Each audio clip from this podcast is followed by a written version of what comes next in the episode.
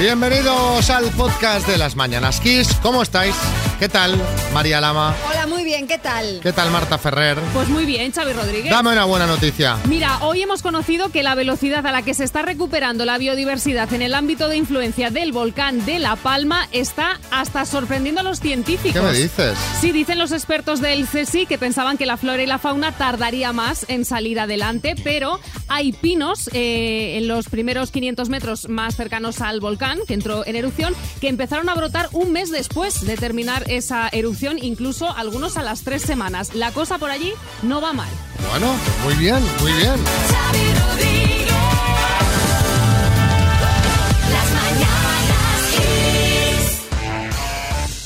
Bueno, sin duda, hoy uno de los temas del día, al menos en la puerta de los colegios, a los que muchos que nos escucháis y estáis yendo o iréis dentro de un rato, va a ser este. La propuesta del PSOE en Madrid y que el PP ve con buenos ojos de abrir los colegios durante 11 meses, es decir, todo el año menos agosto, y 12 horas al día de 7 a 7 para ayudar a las familias a conciliar.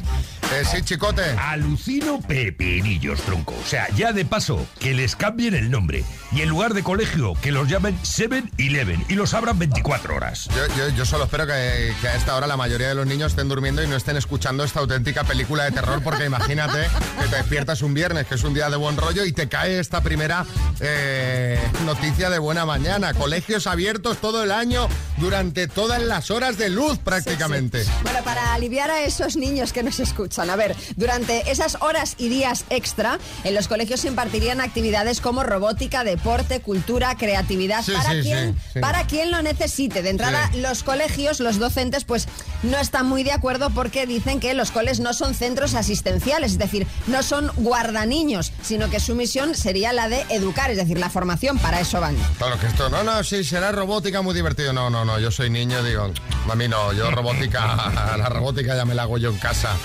Eh, María, a ver, tú que eres madre, yo no tengo hijos, Sí. mm, eh, entonces en esto se me hace difícil opinar. A ver, yo partiendo de la base de que toda solución eh, y toda ayuda para la conciliación me parece bien, no creo que esto sea la solución, porque se supone que conciliar es que los padres podamos combinar nuestra faceta laboral con nuestra faceta como padres. Si los niños están 12 horas en el colegio, no estamos conciliando, estamos metiendo a los niños en un colegio para que nos los cuiden, es decir.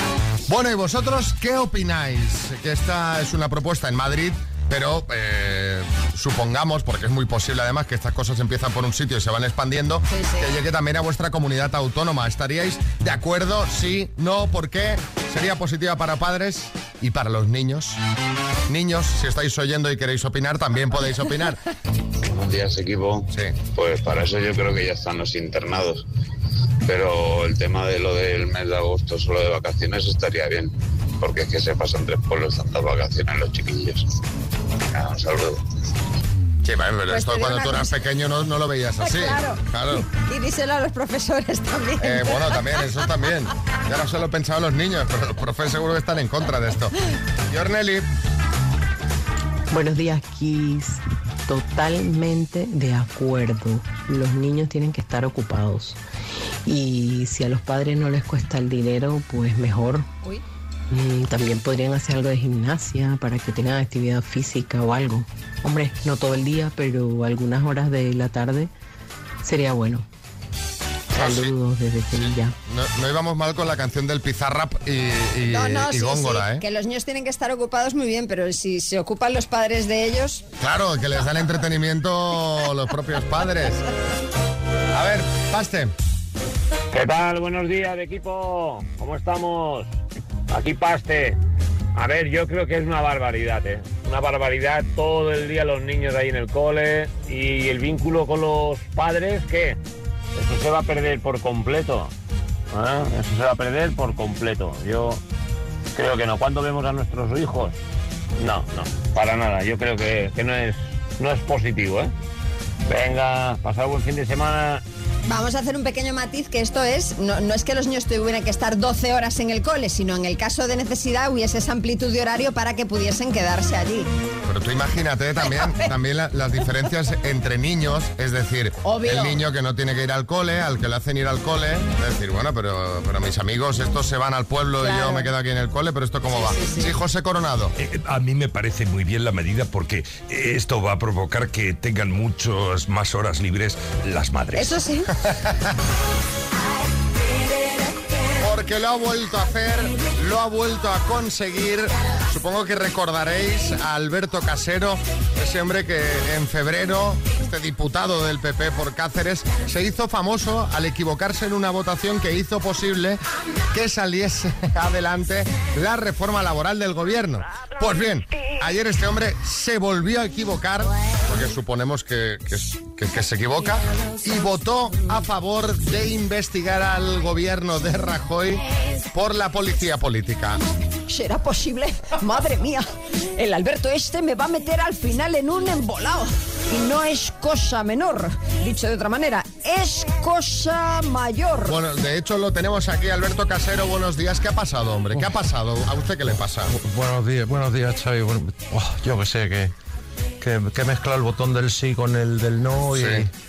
y la he liado parda, ¿sabes? Ya, ya. Que yo siempre es que la lío con los botones, o sea, que las camisas lo mismo me pasa, ¿no? Que no, me- no soy capaz de abrocharme los botones, llevo la- las camisas descompensadas porque me pongo el de arriba abajo, se queda- se- el botón del ascensor lo mismo, o sea, en vez de darle a mi piso, le doy al, al botón de la campanita, suena la alarma, vienen los bomberos, cada día están Madre hartos mía. de venir Un ya. lío, ¿eh? Un No lío. sé, no sé, Alberto. botones Parece no. una votación bastante sencilla. Es solo darle al sí o al no. Sí. No, que no, que no, que no, que no, María, que no, que yo con, la- con las votaciones no me llevo bien, yo. No, que no, que no. Fíjate, la Junta de Vecinos me voté a mí mismo para ser presidente. Madre mía. Con el marrón que es eso, ¿sabes? Horroroso, horroroso.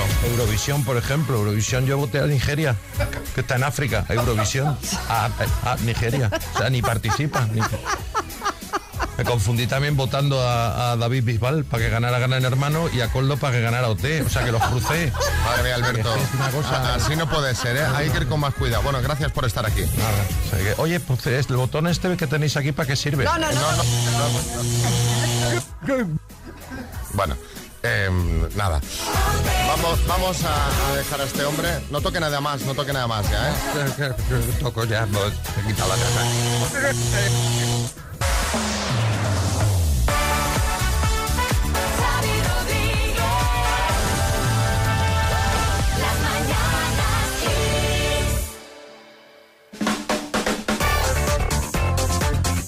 Bueno, vamos con el más menos. Es muy fácil, os daremos dos opciones sobre un tema determinado y vosotros tenéis que decir qué es más. Por ejemplo, qué es más viejo, qué es más antiguo, qué es más largo, qué es más corto y el que sobra, pues obviamente es el que es menos. Eso es, cinco preguntas de este estilo os vamos a hacer. Si las acierta todas, nuestra concursante se va a llevar el Music Box 5 Plus de Energy System, que es ese altavoz Bluetooth, altavoz Bluetooth, altavoz Bluetooth, es Bluetooth, ¿eh? Portátil Bluetooth y útil. es blu- ¿Qué dice? que tiene radio FM. Bueno, eh, ¿qué es un altavoz? Un altavoz maravilloso. María Teresa, hola. Hola, buenos días. ¿Cómo estás, María Teresa? Pues muy bien, muy bien. A ver si me llevo el Bluetooth, Bluetooth. mm, El Bluetooth. Bluetooth, el El Bluetooth. Bluetooth. El Bluetooth. Oye, ¿cómo, cómo, ¿cómo está la cosa por Alicante esta mañana? Pues mm, hace una mañana espléndida ya, ya ha salido el sol y hace de momento fresquito, pero vamos, que si quiero puedo ir a la playa seguramente. Hace Hombre. mucho calor. Bueno, pero, deja de darnos envidia de esta forma. A ver, Pero eh, ahora hace fresquito. tenemos que saber hoy qué es lo que está más poblado. ¿Qué está más poblado? ¿Vale? Vale. Pues venga, María Teresa, ¿qué está más poblado, India o China? China, ¿El Hierro o la Gomera? El hierro, ¿El Ártico o el Antártico? el Antártico, Cabot Cove, el pueblo de Se ha escrito un crimen, o Macondo, el pueblo de 100 años de soledad de García Márquez. el de se ha escrito un crimen, Springfield, el pueblo de los Simpson, o South Park. South Park, Está María ahí María mirando. Teresa, el número total de aciertos ha sido de... De dos. Ah. Vamos a repasar. Está más poblada La Gomera. eh, que tiene unos 23.000 habitantes frente a los 11.000 y pico del Hierro. Está Hierro. más poblado el Ártico. El Antártico está prácticamente deshabitado. Salvo por Es los que no- científicos que no van allí a, investigar. Y Springfield, el pueblo de los Simpsons, rondaría los 60.000 habitantes y South Park tiene 4.388 contados. Así que han sido dos aciertos. Bueno, te vamos a mandar la taza de las mañanas Kiss, ¿vale? De acuerdo, muchas gracias. Venga. Un besito. Las 7.49, hora menos en Canarias. Vamos a por Self Control. Esto es Kiss. Es una lata. El trabajar. Que la quería poner. Todos los días te tienes que levantar. Pero, pero que además es que va que ni pintada porque no lleva ni una semana en el trono y Carlos III mm, parece que está ya cansado, ¿no, María? Pues sí, eso parece, porque según informa la BBC, tras convertirse en monarca el pasado jueves, el nuevo rey británico regresó ayer a su residencia de Gloucestershire para tomarse un día de descanso. Joder, pues, pues- pues cuidado que como empiece a gastar días de vacaciones ahora, luego cuando llegue el verano no le van a quedar. O sea que esto vigile que la empresa se lo descuenta. A ver, experto, eh, Jaime Peñafiel, buenos días. Y queridísimo amigo la mañana aquí, Xavi Lama, María Rodríguez. Señora, Da igual. señores, menos Dios. menos cachondito. Este señor, este señor empezó a trabajar a los 73 años Ya, hombre. Sí, claro. y es muy cansado. Muy cansado, tenía que estar todo el día firmando documentos. Y el pobre tiene ya codo de surfista. Bueno, está- codo de tenista, se dice Peña. Pero a ver, Peñafiel. No me va a negar que Carlos ha empezado un poco mal el reinado porque ya se han hecho virales imágenes suyas enfadándose con los asistentes por las plumas y los tinteros. Que, que está el hombre ahí, eh, en plan, quita, quita. ¿Y, y- y- y dónde está el problema? Hombre, pues no sé, usted ¿Dónde está verá. el problema? Como las formas, ¿no? Un poquito. Es súbdito. Súbdito, súbdito que no le quita el tintero al rey Sí. cuando tiene que quitárselo. Merece un par de latigazos. Pero hombre, Peñafiel, por Señores, favor, ¿qué dice? Edad media, ¿no? ¿Y ¿Sabe lo que digo? ¿Qué? Que Carlos, Carlos III, Carlos III hace oído sordo a la crítica. Y mira qué difícil hacer oído sordo con ese pabellón auditivo. En eso tiene usted razón. Bueno, ¿y qué le parece eh, que amenazara con echar al centenar de empleados eh, de la que era su residencia oficial como príncipe? Mal, mal, Bueno, menos mal. muy mal, muy mal. Pocos me parecen. Ah, pocos. Yo echaría más. Yo echaría más. Carlos III. Carlos III. Puede contar con los dedos de una mano a la gente de confianza. Con los dedos de una mano.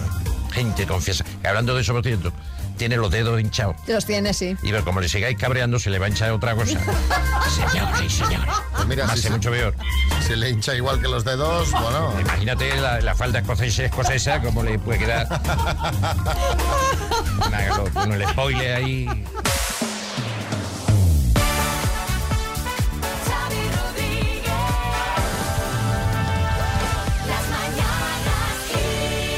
Hablemos de, de los niños, hablemos de vuestros hijos. Vamos a hablar eh, concretamente del hijo de María, pero seguro que a los vuestros les pasa cosas como las que va a contar María, porque los niños son una esponja. Son esponjas. Y de repente tu hijo eh, sobre el terreno de juego se convierte en una especie de, de- de- de- de kinky. No, a ver, tampoco tanto. Os voy a explicar, pero seguro que muchos os sentiréis identificados.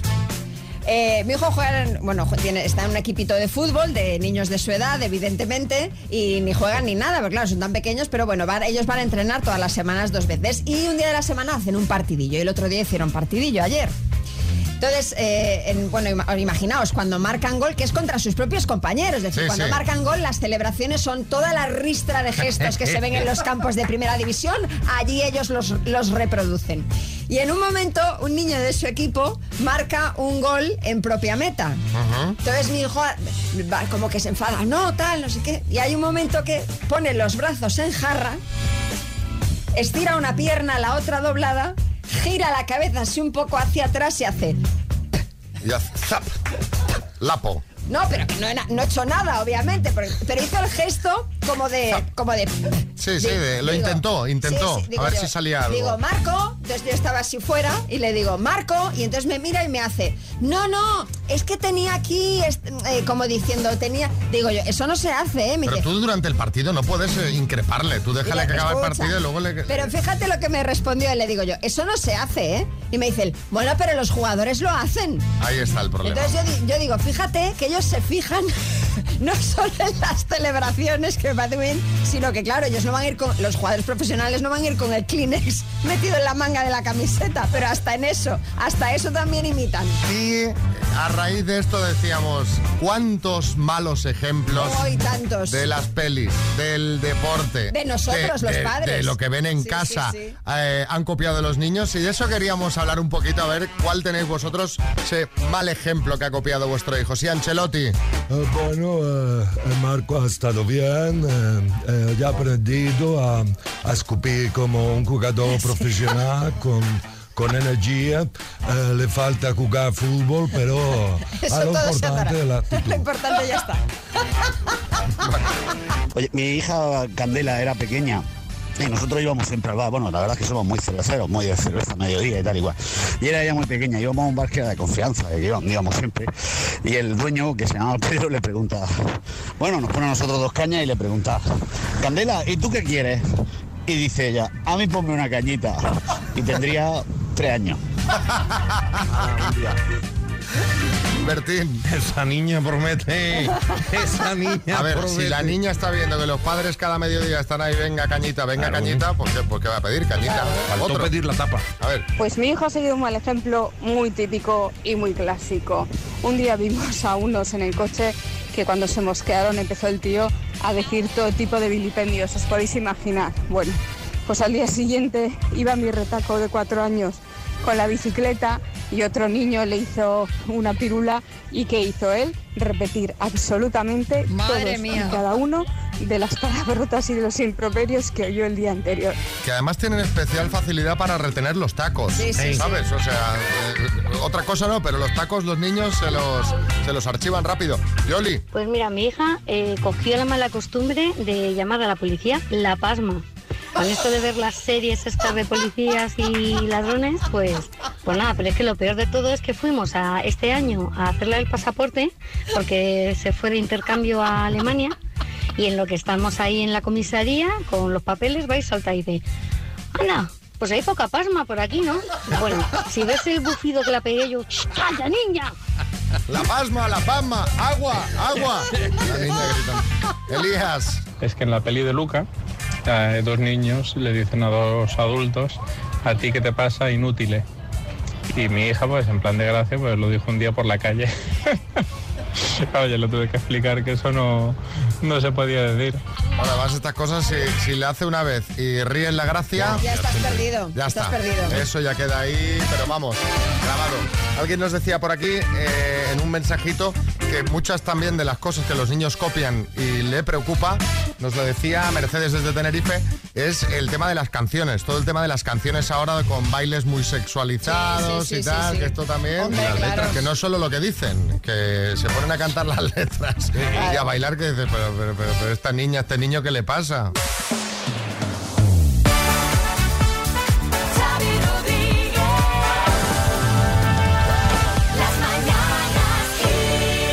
Una rondita de chistes. Tenemos chiste en Oviedo. Adelante, Héctor.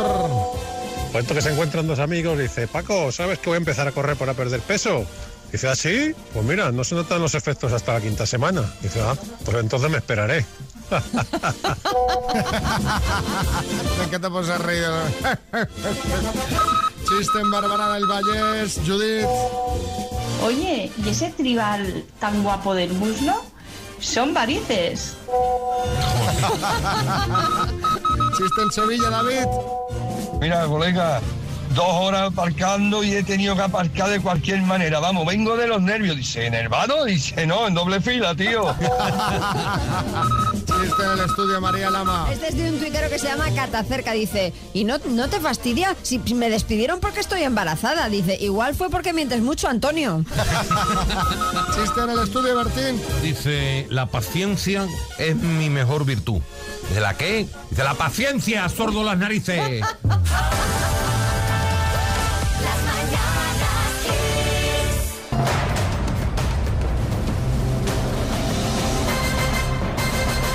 El minuto.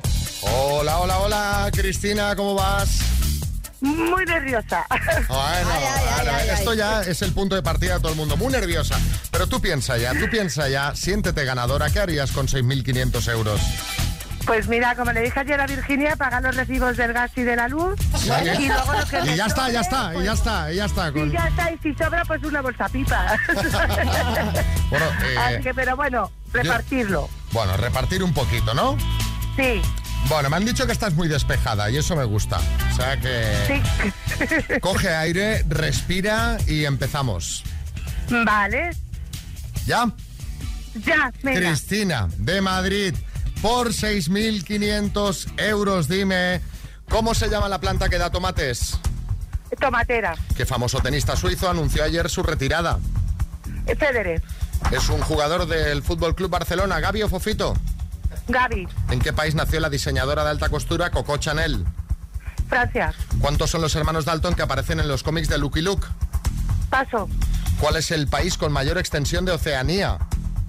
Eh, Australia. ¿En qué comunidad autónoma está el aeropuerto Sebe Ballesteros? Cantabria. Nombre de pila del que era compañero de Leiva en el grupo Pereza. Paso. ¿Qué nombre recibe el día más sagrado del año judío? Es Sabat. ¿En qué dos continentes habitan en libertad los pangolines? Paso. ¿Cuántos son los hermanos Dalton que aparecen en los cómics de Lucky Luke? Cuatro. Nombre de pila del que era compañero de Leiva en el grupo Pereza. Paso. ¿En qué dos continentes habitan en libertad los pangolines? Asia y Oceanía. No era correcta, de todas formas, Cristina. Vamos a repasar. Nombre de pila del que era compañero de Leiva en el grupo Pereza. Rubén.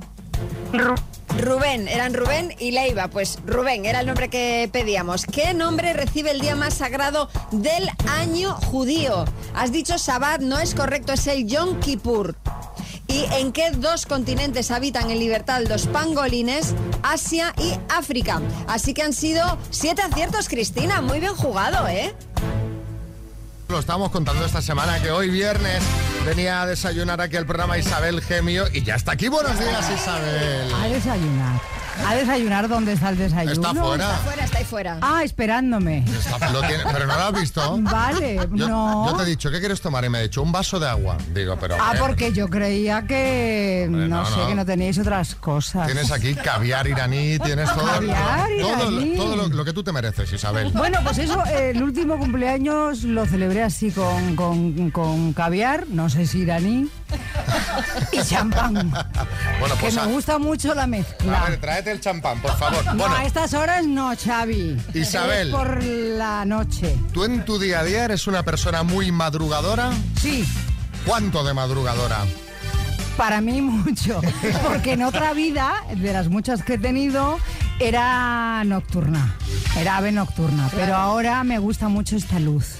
Me gusta mucho levantarme, pues, eh, ay, con el- en el invierno me cuesta más.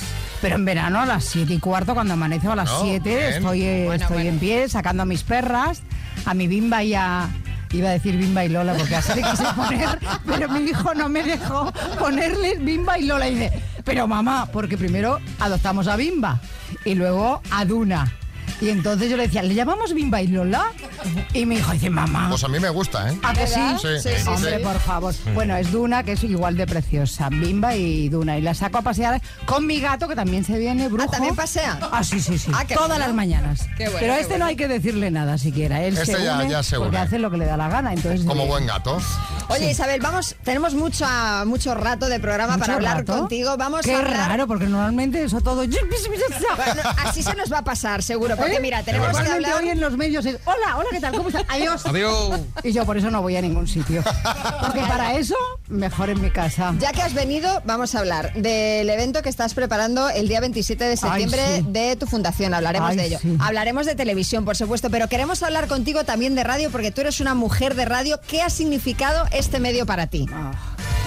¿Qué ha significado, por favor? ¿Qué significa, María? ¿Qué significa? O sea, es- vengo aquí y me emociono. Hacía que no pisaba yo un estudio de radio.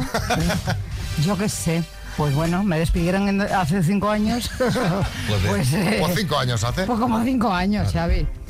La radio, cuando me preguntan, porque yo no he hecho nada del pasado, a mí creo que lo que importa es el presente, es lo que estás haciendo, ¿no? Con, con tu vida.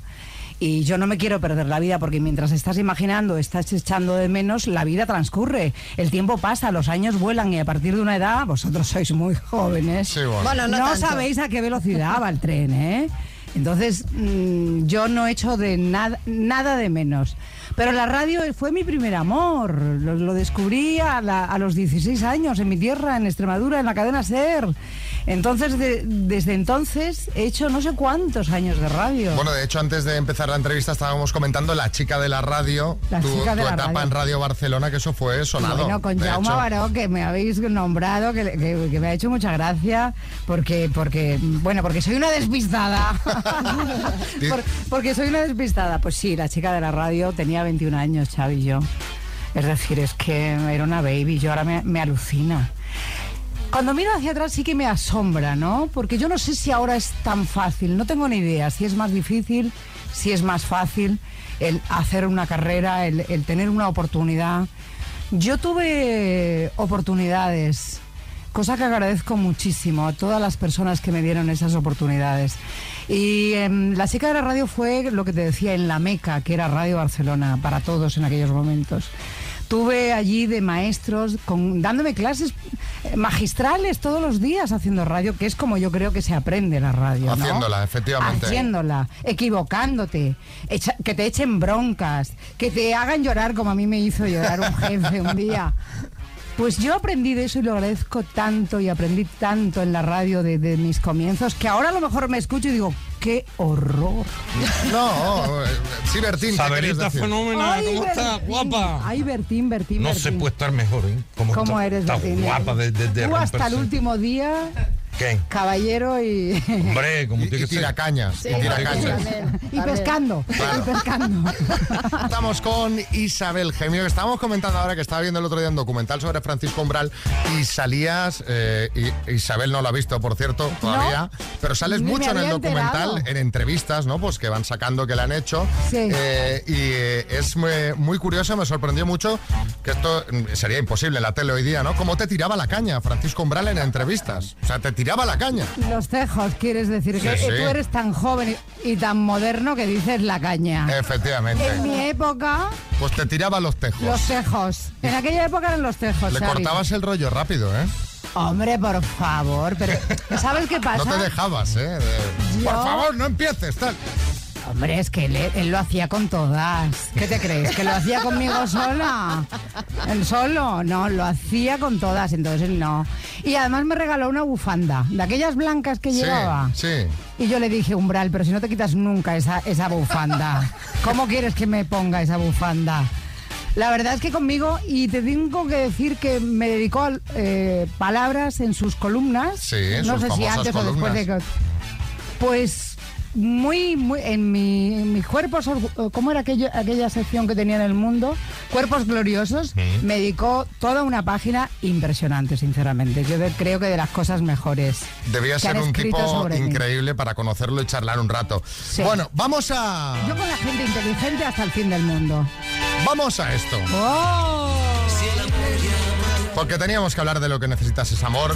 Tú ya habías hecho mucha tele anteriormente, 3x4, Juegos sin Fronteras, pero lo que necesitas es amor ya Juegos sin fue. frontera. Ni me Ya fue. Yo no sabía inventar Ni me la tele todavía. Juegos sin Mira, frontera, mira si has no hecho tele. Mira si has hecho tele. Esto ya fue lo que te hizo conocidísima. Ay, el mundo sigue necesitando amor. y ahora más que nunca, yo creo, porque chico, ¿cómo está la cosa? Está, está. Está, está calentita, está calentita. El otoño viene bien. Pues mira, pues sí, pues eh, fue el primer. eh, yo no era consciente, ¿eh? No era consciente de a dónde iba. A mí me, me llamó Ricardo Vicedo y, y Antonio Asensio, me dijeron, ven para acá. Y fui para allá y yo no sabía dónde iba. Pero el caso es que el programa funcionó, bien. funcionó súper bien. ¿Cómo que? Bueno, por favor, María. Claro. Eh, de vértigo, de vértigo. A ver, 8 millones de personas, piensa. Claro, claro. El Es caso es que por si hay alguien, alguien demasiado joven que no lo recuerde, lo que necesitas es amor, bueno, Fue pues el primer reality, eh, no había referencias. Exacto, Exacto, sí, exacto. sí. Y, y había Creo mucho, yo, ¿eh? y había mucho que, que yo es como la parte que tengo más presente de reconciliar parejas, ¿no? Es decir, una, una pareja le Sí, mandaba o de un una mensaje, declaración de amor, también. un homenaje a su pareja o de... ¿Tú recuerdas Sí. algún momento que se te quedara grabado de ese programa? ¿Algún momento tierra, trágame, alguna cosa de decir, madre mía, esto no, No. esto no estaba previsto que pasase? Ah, tierra, trágame, no, pero mira, el otro día, porque también me preguntaron eso, eh, yo es que soy de, de memoria regular, pero mm, pues sí, recuerdo la historia de una mujer, estamos hablando del año 93. Sí. No se hablaba de los malos tratos en la televisión en general y en particular en los programas de entretenimiento, como comprenderás, ¿no? Todo debía pasar así como mm, mm, que no se note mucho. Y claro, además yo tenía que estar a favor de la persona que venía a buscar Ah, a alguien. Sí. Entonces, un hombre eh, quería mm, volver con su compañera, con su mujer, que eh, lo había dejado, y fui a por ella y ella se negó, no quería ir a- a- al plato. Sí. Bueno, eso ocurría a veces, pero en realidad deberían ir al plató. Ese era el objetivo del programa, que fuera el plató y que escuchara el mensaje, ¿no? Ella se negó en redondo cuando yo fui a por ella. Me acuerdo perfectamente, María, de Málaga, no voy a decir más datos. Y me dijo, no voy, ni voy a volver, ni aunque vamos, diera un giro de 180 grados ese señor. Y yo le dije, María, tienes que venir. Tienes que venir al plató porque tú vas a ser un ejemplo para muchas mujeres en España. Porque tú tienes que decir lo que a ti te ha pasado. Y luego le dices lo que quieras. Y que no vuelves. Pero tú tienes que venir al plató. Que era mi objetivo de conseguir que fuera al plató sobre todo, ¿no? Y efectivamente fue. Él empezó, cuando ella le dijo que no, él empezó, salió su verdadera personalidad. Salió eh, esa Y le que no dije, se veía. Pero tú dónde vas, primitivo. ¿Pero dónde vas? ¿Así quieres seducir, así quieres conquistar a esta mujer? ¿Con, con- con- con ese tono? ¿Con, con esa agresividad? Bueno, eh, por supuesto no volvió, pero yo ese día, ese momento tuvo el pico de audiencia, 8 millones y pico, y por eso no me echaron la gran bronca, porque yo tendría que haber estado del lado de él. Y te diré una cosa, y eso fue un ejemplo. Hoy día sería pues, lo normal que contestarías en una situación así, pero en aquel momento no era normal responderle esto a ese tipo de actitudes. Pero yo soy rebelde porque el mundo me hizo así. Claro que sí. A ver, un mensajito de Elena de Salamanca. Pues yo soy periodista y mis primeros pinitos eh, los hice delante del espejo en mi casa, eh, imitando a Isabel Gemio en el programa Tal cual de televisión española. Ahí me ponía yo con un abanico a darle y, y hacer entrevistas. Así que no sé, a lo mejor influyó en, en mi vocación futura, porque la carrera la empecé unos cuantos años después. Ay, muchas gracias. Un verano tal cual, cuando hice los tres veranos, lo digo, los tres meses de verano de, de- de televisión española a la tarde, sí señor. Muchísimas gracias, un beso. Espero que te haya ido muy, muy, muy bien, ¿eh? Con los Es- abanicos, es verdad. Estamos, estábamos hablando de, de música, de la radio musical que había hecho Isabel Gemio y en, en música hubo mucha en... Sorpresa, sorpresa. Qué sintonía más buena. Sobre todo cómo se queda, ¿no? Eh, porque todavía me la cantan. no, la usamos. Nosotros cuando hay alguna cosa que alguien nos espera, de repente, pues aquí, ¿Sí? acompáñame. Pero tú Sí, sí. sabes que así me reciben en algunos sitios, me la cantan por la calle todavía, pero si eso fue ya en el siglo pasado. Bueno, pero las cosas buenas no se tienen por qué ir. Sí, es verdad, es verdad. Se Ya. quedan ahí en un, en un rinconcito de- del corazón. Eh, a mí me emociona todavía, ¿eh? Mira, artistas emociona. que estuvieron allí, hablando de música. programazo. o sea, Whitney Houston, Cher, Spice Girls, Backstreet Boys. ¿Recuerdas alguno que te marcase al conocerlo? Jeremy Iron. Ya. Me tocó la guitarra. ¿Qué dices? Que tú no puedes estar con un tío que se llame Jeremías. Bertín. Me tocó la guitarra a un metro. A un metro. Me miró a los ojos y entendí a Loles León. ya está. Ya no digo más. Hasta ahí puedo leer. Bueno, pero es que ¿Cómo que- terminó la noche? No os lo voy a decir. Hombre, pero cuéntalo, pues ya- danos, ya- danos ya un, que- un titular. No, no, no, muy, muy bien, eso- muy eso bien, si regular o mal. Escribo mis memorias. O sea, muy bien. Porque decía Umbral, las memorias o se cuenta la verdad o no se escriben. Correcto, claro. Para montarte una película entonces ya es una novela, no son las O- memorias. O no contar porque vas a ofender, o no contar esto porque no sé qué. No, no, no, si se cuenta, se cuenta. Mira. ya veremos si. Si nos si está escuchando escribo. Jeremy Irons, que nos llame y, y que nos lo cuente él, ya que Isabel Claro. no suelta prenda. No suelta, pero a mí me da, podemos apostar. Que sí. Que sí, que eso acabó muy bien. Pero Sofía Loren, por ejemplo, que no es tan grande, el primer día que yo estaba nerviosa, yo tenía un ataque, un ataque, un ataque, tenía el corazón disparado a 180 y ella me cogía, ella me cogía. Respira, respira. Y yo, sí, sí, Sofía, antes en su camerino. No sé, recuerdo muchas cosas porque aquel programa, para todo el equipo, cuando nos encontramos, los cámaras, Mitchell, Dal, tantos nos acordamos, eh, lo hicimos, chicos, lo hicimos y ya está. No, no era soy la caña. nostálgica, Lo hicimos para todos, redactores, guionistas, dirección, para todo el mundo fue tan difícil y tan maravilloso hacer aquel programa. Cuatro horas en directo, con 20 historias cada noche, cambiando continuamente, sin autocue, sin pinganillo. Vamos, los, los, los, ¿cómo se llaman los? Los regidores. Los regidores. Te voy A decir, casi le dio un infarto. ir sin pinganillo es una bendición, según cómo. Efectivamente. Sí, la verdad es que sí. Estamos de acuerdo, Estamos- Bueno, claro, de cuando hecho, tienes no- ahí a alguien que te va hablando por el oído, no, ya no sé qué, ya no sé cuánto, ya no sé Yo qué". no sé, yo reconozco que yo no sé, yo no sé así trabajar. Un día hice una como una sustitución, eh, no voy a decir cuándo ni dónde ni por qué, porque ¿para qué? En tus Hasta memorias que no también. escriba mi- mi- mis memorias. Y, y el primer día mm, oigo por aquí. Buenos días y bien... Así, a punto de empezar y cuando ya se enciende el pilotito rojo. Buenos días y bienvenidos a... Yo me quedé así. Eh, buenos Como si fueses tú un guiñol, ¿no? Eh, sí, me quedé patidifusa. Decía, pues si el presentador lo hacía así, lo hacíamos así, digo, pues yo no. Yo no puedo. No, no, no. Yo no puedo. No te voy a preguntar qué presentador porque no me lo vas a decir, o sea que No. bueno. Hablando de artistas que actuaron en el programa, hay alguien que debe gran parte de, de su éxito en España a su actuación en Sorpresa Sorpresa. Y ella misma ha dicho más de una ocasión que esto fue así. De hecho, llegó a cantar la sintonía del programa. ¿Sabes de quién hablamos, no? Por supuesto. ¿De quién? Mónica Naranjo. Pues mira, te ha dejado un mensaje. Isabel, soy Mónica Naranjo. Ay. ¿Cuántos años hace Ay, mira. que nos conocimos? Ay, ¿Y cuántas cosas han pasado desde entonces? querida. Tu programa, sorpresa, sorpresa, para mí fue definitivo en este país. Ese día, durante los ensayos, la verdad es que fuiste muy generosa conmigo y me tendiste la mano cuando más la necesitaba, en ese momento. Decirte que siempre que me acuerdo de ti, que es muy a menudo, siempre sonrío. Siempre, siempre, siempre. Porque dentro de mí hay mucho amor para ti. Cuídate mucho, te quiero. A ver si nos vemos pronto, te invito a comer. Un besito. Adiós. Ah, tomo la palabra, Mónica, ¿eh? Bueno, y ante todo, bueno, le mando un abrazo, eh, le agradezco sus palabras, fíjate qué grandes, qué grandes ahora. Ya lo era entonces, ¿eh? Nadie descubre a nadie.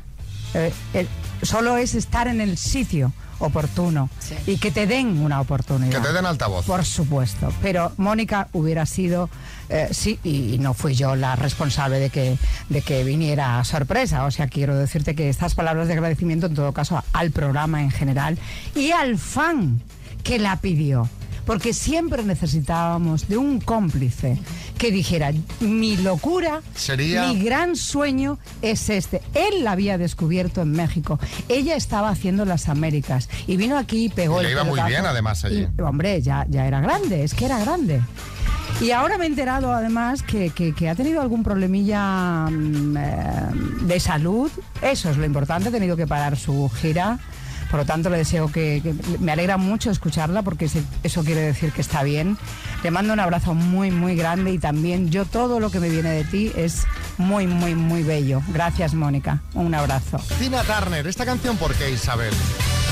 Bueno, porque a Tina intentamos, lógicamente, llevarla a sorpresa, no hubo manera.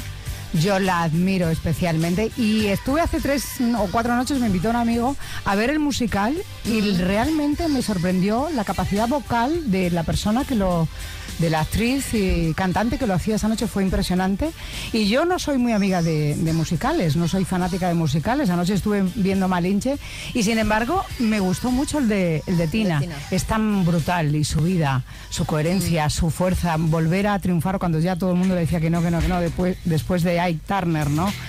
Eh, bueno, además está en el mundo del budismo como yo, es decir, que hay cosas ahí... mm, me gusta mucho. Eh, una pregunta muy rápida. El bulo de Ricky Martin, el perro y todo aquello. Tú también, Xavi. Sí, es que tengo que Tú preguntarlo. también. ¿Cómo puede, cómo pudo eso propagarse así?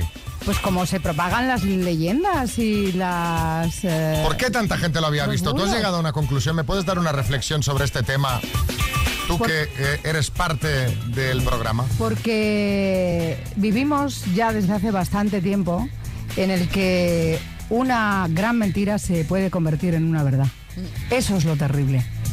Eso es lo terrible, porque esa no es inofensiva, no le hace daño a nadie. Pero hay otros bulos y otras mentiras que se terminan convirtiendo en verdad y sí nos afectan a los ciudadanos. Fíjate que decían que con las redes sociales y la información, el acceso a internet, esto iba a decrecer y ha pasado lo justo lo contrario. que Sí, va sí, a más. Tengo aquí unos cuantos mensajitos. Te voy a poner tres, tres de ellos. Pues quería decirle a Isabel que uno de mis primeros recuerdos es ver en la televisión el 2x4. Primero con Julio Otero y, y luego con ella. Y que siempre he pensado que es una de las, de las más grandes profesionales del medio televisivo y radiofónico. Otro mensajito, José en Málaga. Eres una persona maravillosa, una gran comunicadora. Y solo decirte eso, que muchas gracias por todo lo que has hecho por una pila de gente. Y, y nada, por muchos más años así. Oh. Venga, un abrazo. Ay. Hola, buenos días Isabel. Mira, eh, quería comentarte que gracias a ti y a vuestro programa, cuando tenía 10 añitos, pude reencontrarme con mi madre y gracias a sorpresa, sorpresa, pude volver a estar con ella porque llevábamos bastante tiempo separados. Fue algo realmente bonito, emotivo y que recuerdo como uno de los recuerdos eh, o, o momentos más bonitos de mi vida. Eh, os lo agradeceré siempre. Jairo. Pero, por favor, yo quiero verlo. Pues nos estará escuchando, porque el otro, el otro día ¿qué- cuando dijimos que venías, nos mandó esta nota de audio. Con 10 años. Sí. Que se reencontró con su madre. Sí, sí, sí. Ay, ay, ay, ay, qué bonito. ¿Ves? Pues ahí cambias la vida de una persona. A mí me llegan ahora a través de mis redes, del otro lado del Atlántico, mensajes que si le traímos, trajimos a su hermana, que, que fueron muy felices, le cambiamos la vida. Bueno, yo sí miro hacia atrás, por eso tengo tantos motivos para estar agradecida, ¿no? Porque que- ahora mismo me emocionan estos mensajes, porque, porque tú no eres consciente realmente, ¿no? Para ti es tu trabajo y sigues y sigues, en ese momento lo vives muy intensamente, pero que te recuerden tantos años después por haberles hecho felices, yo me doy por mm, bendecida en esta profesión y muy agradecida. Absolutamente. Mirad, hay preguntas Un beso también. para todos ellos, de verdad. Qué guapos y qué jóvenes. Porque cuando me dicen en un taxi, por la voz, el otro día un chico me dice, ¡esa voz! Y se vuelve así hacia atrás, dice, la chica de la radio, digo. "Ay, por favor, pero qué, qué, qué oído. oído? Ya me gustaría a mí tener ese oído. Mira, Esther de Cádiz te quiere preguntar algo. Buenos días, Isabel. Una pregunta, si te ofrecieran algo muy, muy bueno para la televisión, algo que, que supieras tú que, que iba a dar el campanazo, ¿regresarías a la televisión? ¡Ay, ay, si diera el campanazo! ¡Ay, si me lo aseguran! Eh, y Bueno, yo contigo. No, vamos a ver, Bertín. Si se lo asegura, a- al directivo de turno, e- e- ese me ficha. Hombre, claro, por supuesto. O sea, si se le asegura el campanazo, Madre mía, ¿cómo está la tele, eh? como está de difícil dar el campanazo. Y cada vez más porque con- cada vez la tele compite con más cosas, bueno, y la es radio muy, y todo. muy difícil acertar con un formato. Esa es para mí la, la dificultad de encontrar un formato donde yo me encuentre cómoda, que le guste a los directivos, que me guste a mí. Es muy difícil. ¿Cómo sería ese formato? No tengo ni idea, Xavi. ¿Habrás pensado alguna vez? Pues me encantaría No, hacer... pero dentro de mi rollo, o sea, lo que a mí me gusta. Yo no voy a intentar hacer lo que yo no sé hacer. Porque cada uno tiene sus limitaciones. A mí lo que se me da bien, la gente, a mí me gusta la gente, el ser humano, todo lo que tiene que ver con el ser humano. Es que es fascinante realmente, ¿no? Entonces, un programa de entretenimiento, blanco, por supuesto, eh, pero también un night, Bertín, tú y yo. Hombre, con un poquito ahí de... Bertín ya se ha colocado, ¿eh? ¿Cómo se ha colocado el tío ya? El tío ya se ha colocado. Él está colocadísimo. Es que le voy a tocar la guitarra como... No, pero Bertín, No sé, no sé si también como Jeremy Irons, ¿eh? No, tú, no. tú, que, tú que estás tan colocado, ¿Yo? ¿eh? Claro. Pues si no trabajo nada. Pues propongo un. No, propongo un late night tú y yo. Hoy tú y yo juntos, chiquillos, tenemos más peligro Y que Arévalo, afectarnos. y Arévalo, nos lo dejéis. Arévalo no lo tenemos que... Mira, Buenos días, Isabel. Simplemente decir que yo la sensación que he tenido siempre que te he visto en televisión, eh, has tenido un porte, una elegancia, una educación, un buen sentido del humor y la verdad que para mí siempre has sido una señora de los pies a la cabeza. Y además eres muy guapetona. Mira. Gracias equipo, besitos. Muchas gracias, de verdad. y gente nerviosa cuando se emitía sorpresa, sorpresa por cosas eh, inverosímiles. Pues cuando se emitía el programa, no sé de dónde yo me saqué, o lo soñé, o oí a mi familia que me quería dar una sorpresa. Y entonces me pasé un día de los que se emitía el programa pensando que sí, que me iban a dar la sorpresa y que me iba a dar la sorpresa Julio Iglesias. O sea, y me pasé todo el programa nerviosa, pendiente, porque eh, creía que iba a aparecer en mi casa. Ay, ay, ay. y Luego no pasó. Julio es estuvo en sorpresa, sorpresa. Sí, claro. Y que, que es, es- Yo he es- puesto una foto en es mis mi gran redes hace demasiado tiempo que con un pico que me dio. Él, ¿eh? No yo. Bailamos. Ahí no le hiciste la cobra como a umbral, ¿eh? No. Le podías haber hecho la A cobra. Julio no. Y a Julio no se la hiciste. A Julio no, porque además ya era, bueno, estamos hablando de que Julio era ya grande en el mundo entero. Ya era Dios. Y se entregó. Y se entregó al programa. ¿Cómo es en las distancias cortas, Julio? Muy gracioso. Está siempre con algún chiste o sacándole punta a las cosas, ¿no? Eh, le hicimos, le pusimos, como él mm, presume, de, sabe mucho de vinos y tiene estos vinos que valen 200.000 euros o yo que sé cuánto, le pusimos varios tipos de Cata vinos. ciegas, Cata qué ciegas, malos, ¿eh? Un poco malos, ¿eh? De, de Tedabric. sí. ¡Horrible! Pues acertó bastante. Hombre, que, que debe tener, debe tener el pico muy afinado, ¿eh? Hombre, Fino, le mando un beso porque lo admiro profundamente, es uno grande de España. José Coronado. Él, él es Eh, grande de España. Isabel, eh, ahora que ya ha pasado julio eh, y estamos en septiembre, Jeremy Irons, Julio, y, y- y lo nuestro para cuándo? Isabel, Pues llevas mira, demorando demasiado tiempo. Mira, José, si yo te enseño una foto, te vas a sorprender, ¿eh? ¿Cómo? Tuya y ¿Nuestra? mía, ¿eh? Cuenta, cuenta, cuenta. Tuya cuenta. y mía. Pero ¿eh? cuéntalo. ¿Ah? ¿No te acuerdas? Yo me acordaría. Que, claro, como has tenido tantas, Que no, que no, que no, que no. ligas tanto, eres tan guapo, eres tan buen otro. actor. Sería que te otro, quiero, ¿eh? Pero cuando éramos jóvenes, tú y yo, Uy, uy, uy. uy. Por eso no me acuerdo. Oye, tenemos una fecha en rojo en el calendario, martes 27 de septiembre. Ay, Estás organizando. pensaba que no ibas a decirlo, ¿eh? Has venido a hablar de tu libro también. Pues claro. que es el, que es el nuestro. buena, buena. Que es el nuestro porque. Porque es una cita de verdad importante. Es eh, un evento que organizas cada año de tu fundación, la Fundación Isabel Gemio, para la investigación de distrofias musculares y otras enfermedades raras. Echó a andar en 2008. La creaste en ese año. Eh, por si hay alguien que no la conozca, Isabel, Sí. ¿con qué objetivo nació la fundación?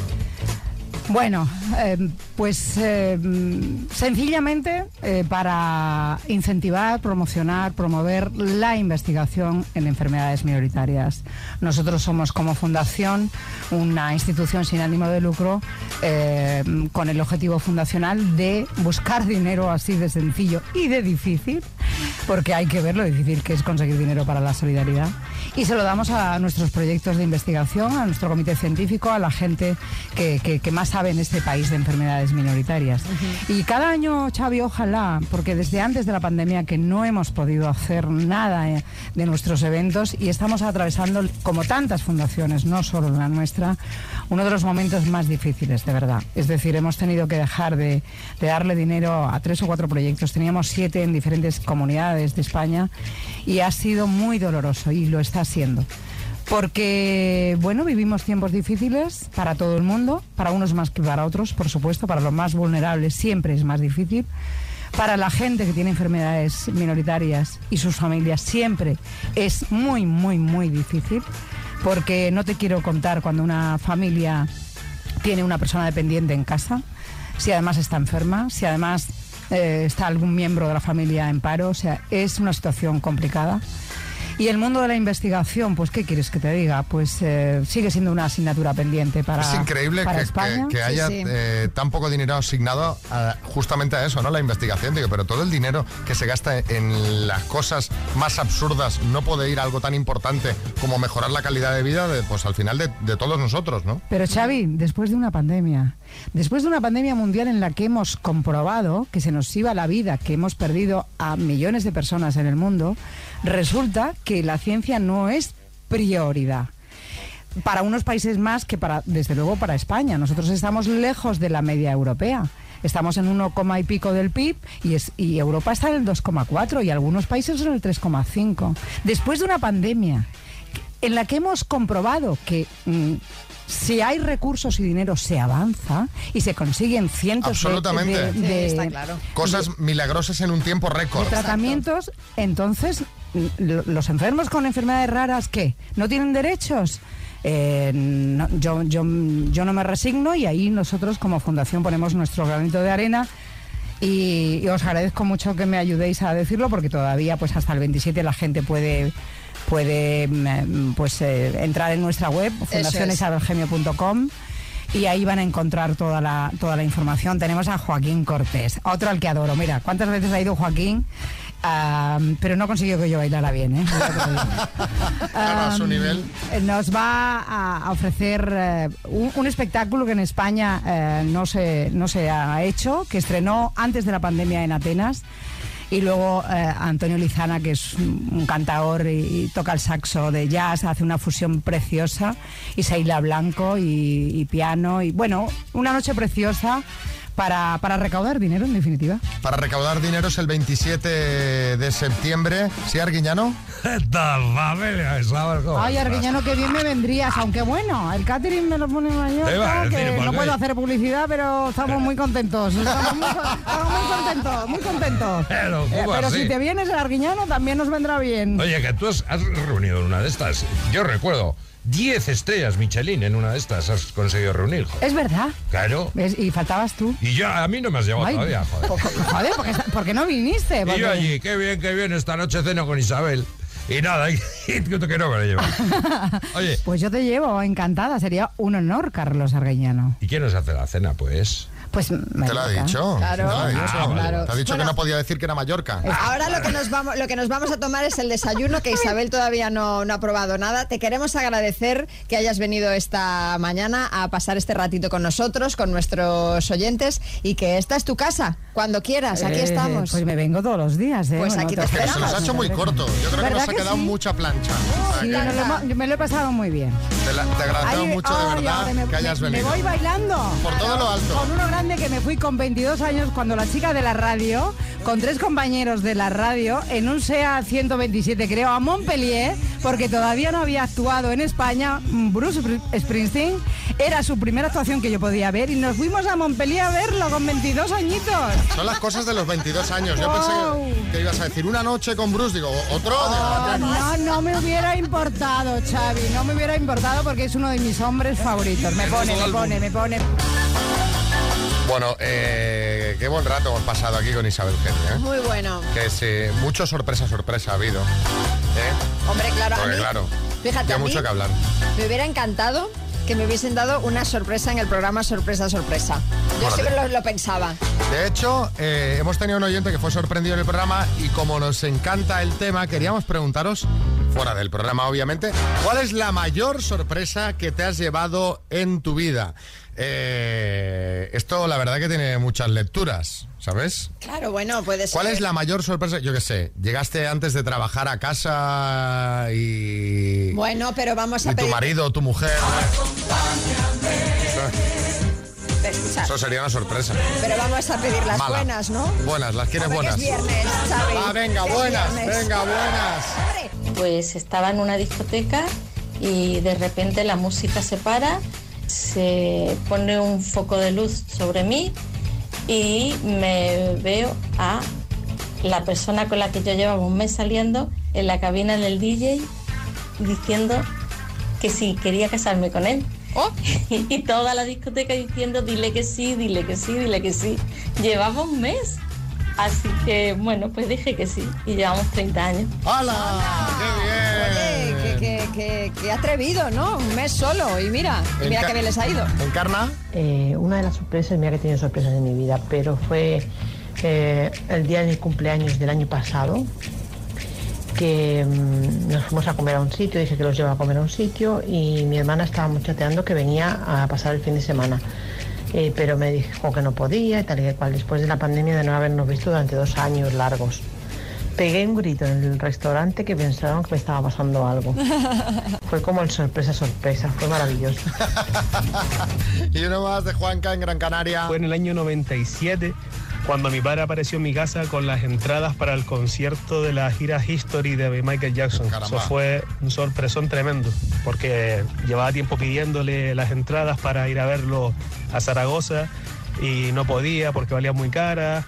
Y cuando ya llegó la fecha del concierto de Valladolid, fue un sorpresón. Me pongo, mira, hasta nervioso.